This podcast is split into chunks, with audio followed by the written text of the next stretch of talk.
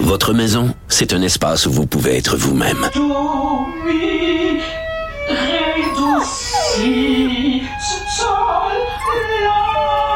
Elle mérite d'être bien protégée et vous méritez d'être bien accompagné. Trouvez la protection la mieux adaptée à votre maison avec Desjardins Assurance et obtenez une soumission en quelques clics sur desjardins.com.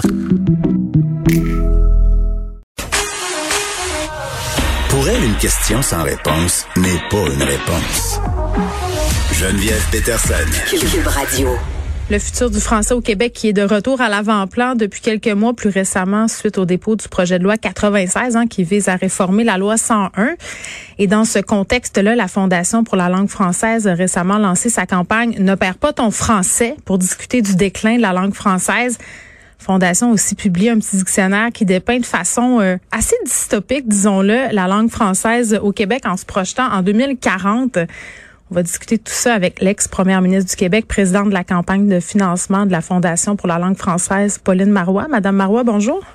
Bonjour, Madame Peterson. Ça me fait plaisir de vous parler. Ben, c'est un plaisir partagé parce que, bon, vous m'avez comme conquise parce que on a souvent l'impression, Madame Marois, quand on nous parle de la langue française, qu'on essaie un peu de nous faire la leçon. Mais, mais, mais j'aime ça parce que d'emblée, dans vos entrevues, vous avez dit, vous avez fait une confession, vous vous êtes euh, vous avez avoué que vous êtes oui, vous êtes contaminé par l'anglais, vous l'avez dit. Oui, absolument. Et c'est très vrai. Et, et, à chaque maintenant, par ailleurs, je dois dire depuis quelques mois, à chaque fois qu'un mot euh, euh, que j'arrive pour prononcer en mon anglais, je me dis oh qu'est-ce que c'est, qu'est-ce que c'est le euh, le vrai mot français, le bon mot français. Là, je donnais l'exemple du feedback, euh, euh je donnais l'exemple d'un brainstorming, euh, mais il y a plein, plein, plein d'autres. Même actuellement, on aide notre fille qui fait de la rénovation dans sa maison. Mm-hmm. Qu'est-ce que c'est que du caltar? Du goudron, ma chérie, du goudron. Non, mais c'est vrai. Puis je pense que, tu sais, pendant les points de presse aussi, euh, en tout cas, moi, ça m'a permis de constater qu'il y avait plusieurs anglicismes qui s'étaient glissés. Des journalistes qui sont, sont amusés à les relever. on dit beaucoup impacté. Tu sais, euh, absolument, absolument. J'adresse. Il y a une chose, ah moi, ça qui est vraiment un anglicisme. Là, ça, à chaque fois, là, les oreilles me dressent. J'adresse ce problème. Oh là là, je dis non, non, non. Dites-lui que c'est pas comme ça que ça se dit? Je, je m'intéresse à ce problème. Je veux vous présenter présenter ce problème. Mm. Ce problème est difficile à résoudre. Il y a toutes sortes de façons. Je m'adresse à ce problème. Non, non, non, non, non, non. On s'adresse à une personne, mais pas comme ça, quoi. puis, bon, moi, Madame Marois, j'ai 38 ans, tu sais, puis la, question euh, du français, de la pérennité du français, j'ai pas l'impression que c'était un combat qui était mené par ma génération. Puis là, longtemps, je pense que j'ai pris le français pour acquis, pour vrai là. Mm-hmm. Euh, puis à un moment donné, je me, oui, puis je me suis rendu compte que c'était pernicieux. Puis l'idée de réformer la loi 101, je trouve ça bien, mais on dirait que je pense que la pérennité du français, ça passe pas juste par des lois, au contraire. Bon, alors voilà, et c'est ce qui explique l'existence de la fondation. Oui. Parce qu'une langue, elle va vivre si les citoyens et les citoyennes veulent bien la parler, l'aimer, en être, en être fier, la chérir. Ça ne peut être seulement que des gestes législatifs qui, bien sûr, encadrent et ils sont absolument nécessaires. On se comprend. S'il n'y avait pas eu la loi 101, je ne sais pas où on en sait aujourd'hui. Et donc, il faut redresser les choses. Par exemple, le français langue de travail actuellement est très malmené. Le projet de loi 96 concerne cette question-là. Hmm. Mais sinon, si on n'a pas le goût de la parler, si on ne l'aime pas, si on n'en est pas fier, ben c'est sûr qu'on va accepter des glissements sans trop se poser de questions.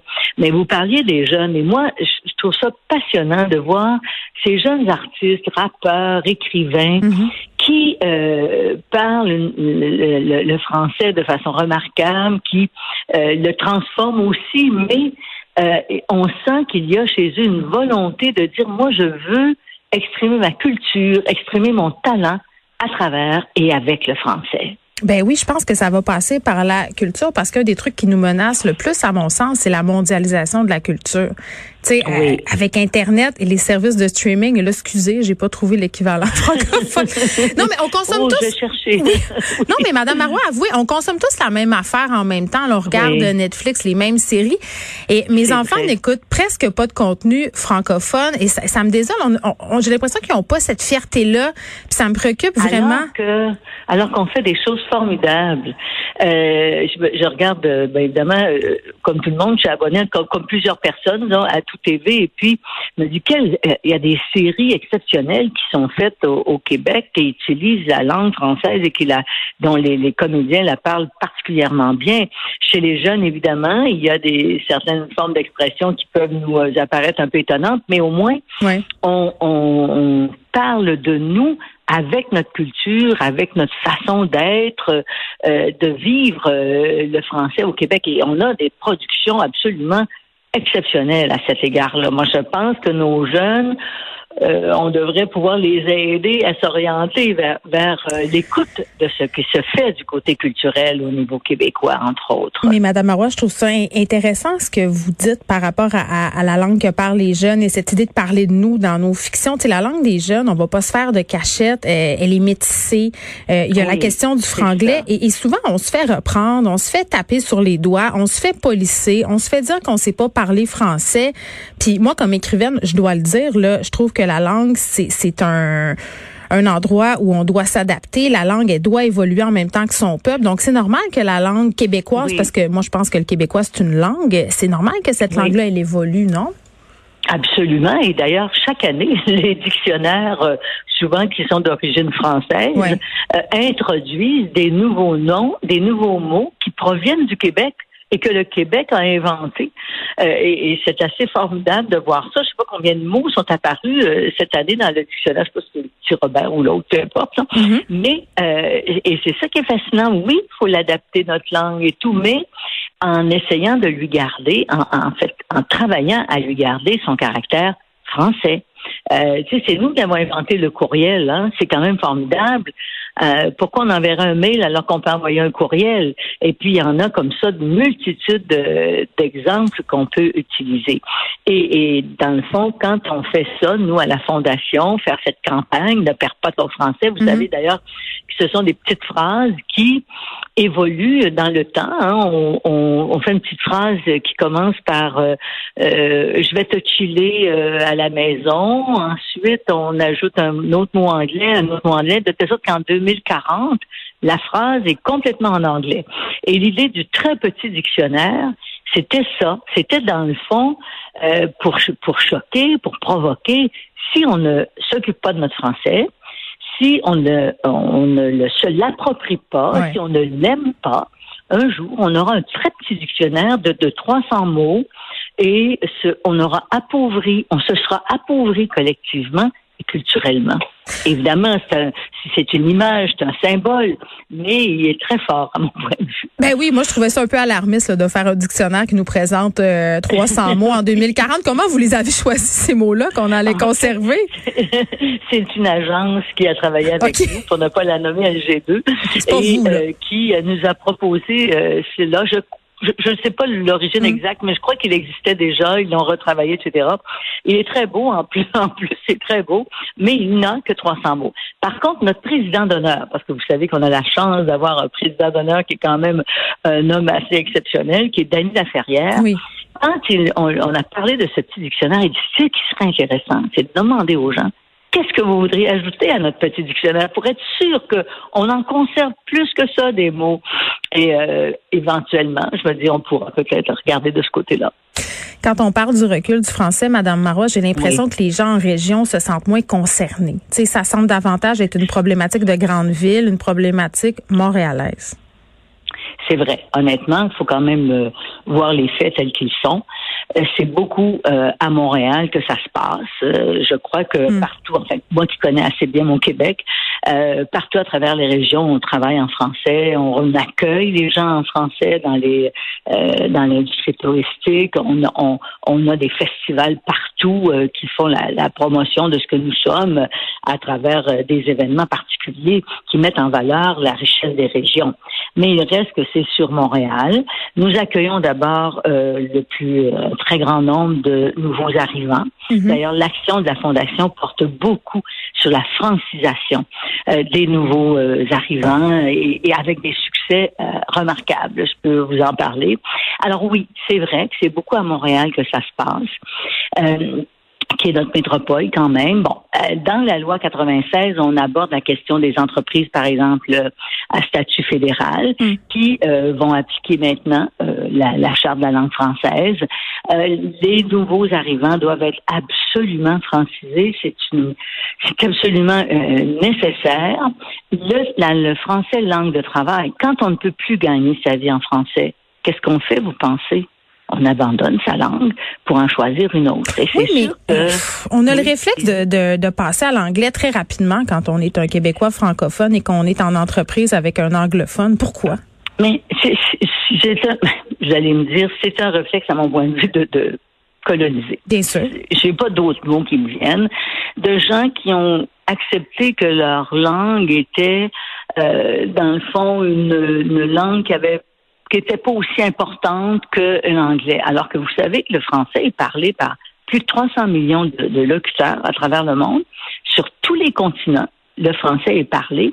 Et actuellement, la langue qui va progresser le plus rapidement, entre autres en Afrique, avec une jeunesse qui, euh, est très grande, qui est très nombreuse, avec des jeunes qui sont très nombreux, le français parlé à travers le monde va croître d'une façon très importante.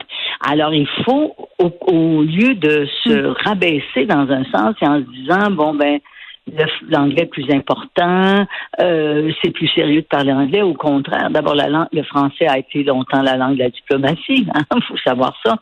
Et c'est une, c'est une langue qui est tellement, euh, je veux dire, riche à tous égards. Hmm. Alors, il ne faut pas avoir ce réflexe de dire euh, oh non, c'est l'autre qui a, qui a raison de parler anglais. Au contraire, il faut l'amener à, l'aider à comprendre le français, à l'apprendre et à, participer à cette société si riche qui est celle du Québec.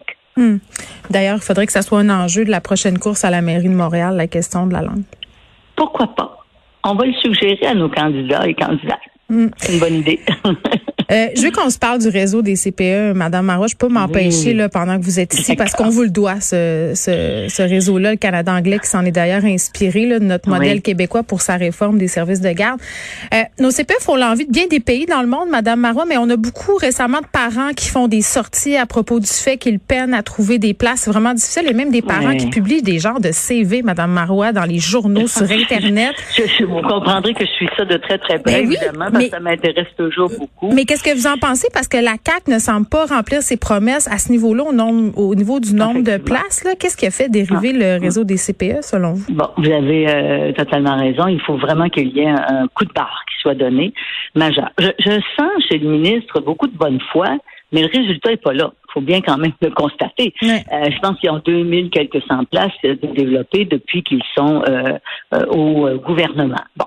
Alors, ben d'abord, un, on a vu différentes analyses qui se sont faites. Il y a une bureaucratie très lourde qui s'est instaurée qui dépend de décisions prises par l'ancien gouvernement. Honnêtement, là, les, libéraux ne croyaient pas euh, au CPE, leur avaient mis plein de bâtons dans les roues, avaient mis plein d'embûches sur leur chemin, privilégiaient le développement de euh, garderies euh, de type commercial ou à but lucratif, des garderies privées. Je dis pas qu'elles sont mauvaises, mais il reste que les CPE, c'est dirigé par les parents. Il y a des programmes éducatifs, il y a une obligation d'être formé pour y travailler. Alors, moi, je pense qu'il faut qu'il y ait un sérieux coup de barre qui mm. soit donné, que le ministre s'attarde à, désalourdir tout le processus, la bureaucratie. J'étais heureuse de constater, euh, j'étais euh, la semaine dernière quand il a annoncé, bon, on va euh, utiliser des espaces libres dans des municipalités, dans des euh, sous-sol d'église, à la limite, euh, peu importe, puis temporairement, le temps que des euh, centres se développent. Mais moi, je pense que il faut vraiment donner un coup de barre. Mm. Les associations de centres de la petite enfance sont disponibles pour aider. Quand ce ne serait, par exemple, que dire euh, à un CPE, ben, aider un autre, un groupe de parents qui veulent démarrer, accompagnez-les, soutenez-le, quitte à ce qu'on rémunère un peu le CPE qui va faire ça, de telle sorte que ça accélère le mm. processus de création des places. Parce que la richesse de notre de notre euh, politique à cet égard-là, c'est les parents qui sont les responsables des CPE. Et c'est pour ça que les gens sont si euh, heureux d'être engagés dans cette euh, dans cette institution-là. Le gouvernement subventionne à 80% les CPE, mais ce sont les parents qui sont les grands patrons, avec le personnel qui entoure euh, les, nos enfants. On n'a pas l'impression d'être les parents de grand-chose en ce moment, laissez-moi vous dire. ben ça, c'est un peu triste et dommage. Alors moi, j'espère que le gouvernement va faire euh, euh, va vraiment donner un, coup de barre. Puis s'il le fait pas, ben il en paiera le prix. Mais en attendant, c'est les parents qui en paient le prix. Je trouve ça profondément triste. Oui, ça fait du bien de vous entendre, Madame Marois. Ça faisait longtemps euh, qu'on vous avait pas entendu sur ces sujets-là. Pourtant, vous avez été quand même, en tout cas, je vais peser mes mots malmenés, je trouve, quand vous étiez politicienne. Rima Ekoury qui chroniquait ce matin dans la presse à propos de la violence, l'intimidation dont sont victimes les femmes journalistes, disons-le, les politiciennes aussi. Puis on a vu récemment plusieurs politiciennes faire des sorties, porter plainte, décider de pas se représenter à cause de la violence sur les médias sociaux. Est-ce que les choses ont beaucoup changé à ce niveau-là depuis que vous êtes plus ben, en politique active? C'est pire. C'est pire à mon point de vue. C'est pire, oui. On dirait que euh, il y a de l'impunité. L'anonymat fait en sorte qu'on peut se permettre n'importe quoi. Et les femmes sont davantage victimes, comme les femmes d'ailleurs sont davantage victimes de violences. Euh, on le voit là, avec tous les, féminicides et c'est tellement mm. inquiétant. Et, moi, je crois qu'actuellement, le, le, principal dossier, si on veut, dans lequel on devrait s'investir mm. pour euh, corriger les questions d'inégalité, c'est la question de la violence. Et il y a de la violence verbale dans euh, les médias sociaux. Moi, évidemment, j'avais, je m'étais euh, créé une espèce de bouclier. Je les, je les regardais pas. Je les, je les lisais pas. Il y a du personnel qui le faisait pour moi, évidemment, puis euh, de temps en temps qui me disait ben faut redresser le tir ou euh, faudrait vraiment qu'on dénonce telle telle situation. Parce que c'était tellement blessant, choquant et, et gratuit. C'est ça qui est qui fait mal finalement, parce que la plupart des gens agissent de bonne foi. Il y en a qui sont de mauvaise foi, mais la plupart agissent de bonne foi. On peut être en désaccord, aimer ce qu'ils font, etc. Mais qu'on, c'est pas c'est pas le fond des choses qu'on attaque. C'est le physique de la personne, ce sont euh, ses propos, son allure. Hmm. Je lisais, je, moi, je l'ai lu l'article de Rima. Oui. Euh, voyons. Rima Elkoury, que je lis régulièrement d'ailleurs. Puis je me disais, c'est ça que les femmes politiques aussi ont dénoncé. On se souvient à l'Assemblée nationale, les députés qui ont fait des sorties à cet égard-là. Bon, moi, je pense qu'il faut qu'il y ait des interventions et c'est là que le gouvernement a une responsabilité de régulateur, d'encadrement. On ne mm. peut pas accepter dans une société démocratique comme la nôtre Bien sûr, il ne faut pas brimer le, droit d'expression, la liberté d'expression, je suis d'accord avec ça. Mais on est sur le bord de la violence. Hein quand on entend des propos comme ça. Mais oui, mais Madame Marois, on a critiqué votre linge, on a critiqué votre face, on a critiqué votre maison, puis je veux dire, même l'attentat au Métropolis, on s'en parle-tu, c'est un attentat politique terroriste, puis j'ai l'impression qu'on n'a pas accordé autant d'importance que si on avait attenté à la vie d'un premier ministre masculin. C'est je, suis certaine, je suis certaine de ça, Geneviève, certaine, certaine. J'ai vu tout ce qui s'est passé à travers le monde et puis euh, euh, c'était devenu comme, même quand il y a eu le procès, euh, c'était traité en brève, euh, jamais euh, en, page frontispice des, ben euh, journaux ou quoi que ce soit, alors que effectivement, en fait, je le dis souvent, imaginez si ça avait été un chef politique, par exemple, du Parti libéral, hmm. un homme qui avait vécu une telle situation, ça aurait été le drame absolu. On aurait attaqué les, les souverainistes, on nous aurait en fait cloué au pilori. Mais probablement que le fait d'être une femme. Et puis, honnêtement, il faut que je sois aussi euh, clair à ce sujet. Je n'ai pas voulu jouer sur euh, cet événement-là. Euh, peut-être que ça aurait transformé la suite des hmm. choses si je l'avais fait, mais c'est un choix. Un choix que j'ai fait. Est-ce que je peux vous poser une question un peu difficile, Madame Marois? Oh, c'est mal placé. J'en aurais eu pas mal dans ma vie des questions difficiles. Non, mais je veux, je veux euh, parler d'Harold Lebel parce que vous le connaissez bien. Euh, il est toujours député de Rimouski. Il a été expulsé du Parti québécois. Il fait face à des accusations d'agression sexuelle. Comment vous avez réagi à ça? Est-ce que vous êtes toujours en contact avec lui? Je lui ai envoyé des messages d'encouragement. Je vous le dis. Euh, parce que autant on voit actuellement des personnes, des personnalités publiques, mm. euh, des personnes qui sont dénoncées, puis là on voit apparaître des listes de, de personnes qui lèvent la main pour dire euh, il a fait ceci, il a fait cela. Je n'ai rien entendu de cela. En ce qui a trait à Harold Lebel, je continue d'avoir confiance qu'il puisse se défendre et défendre son point de vue. Je veux pas aller plus loin à ce sujet, mais c'est un homme pour lequel j'ai beaucoup de respect. Il n'est pas parfait. Il a peut-être commis une erreur. Nous le verrons au moment où le, le, procès se déroulera. Mais pour l'instant, je lui garde ma confiance. C'est un homme d'honneur. C'est un homme qui est euh, très très vrai, euh, très engagé évidemment dans son euh, dans sa vie politique et j'espère qu'il s'en sortira positivement. Je lui fais confiance et puis nous verrons pour la suite des choses, la justice doit suivre son cours. Pensez-vous qu'il pourrait revenir s'il est innocenté? Qu'est-ce qui l'empêcherait de le faire? Hmm. Eh, on termine en parlant de souveraineté. Vous avez dit c'est toujours un projet pour l'avenir du Québec, un projet qui n'est pas nécessairement à l'heure du jour. Pourtant, Madame Marois, moi, je suis sur l'impression que François Legault a ravivé un certain nationalisme pendant la crise. Est-ce que le Parti québécois pourrait sauter là-dessus puis remettre ça au goût du jour? Le momentum a l'air là. En tout cas, il y a une chose qui, euh, qui fait du bien par rapport au gouvernement précédent où on avait l'impression qu'on était euh, devenu des tapis où le fédéral s'essuyait sur nous.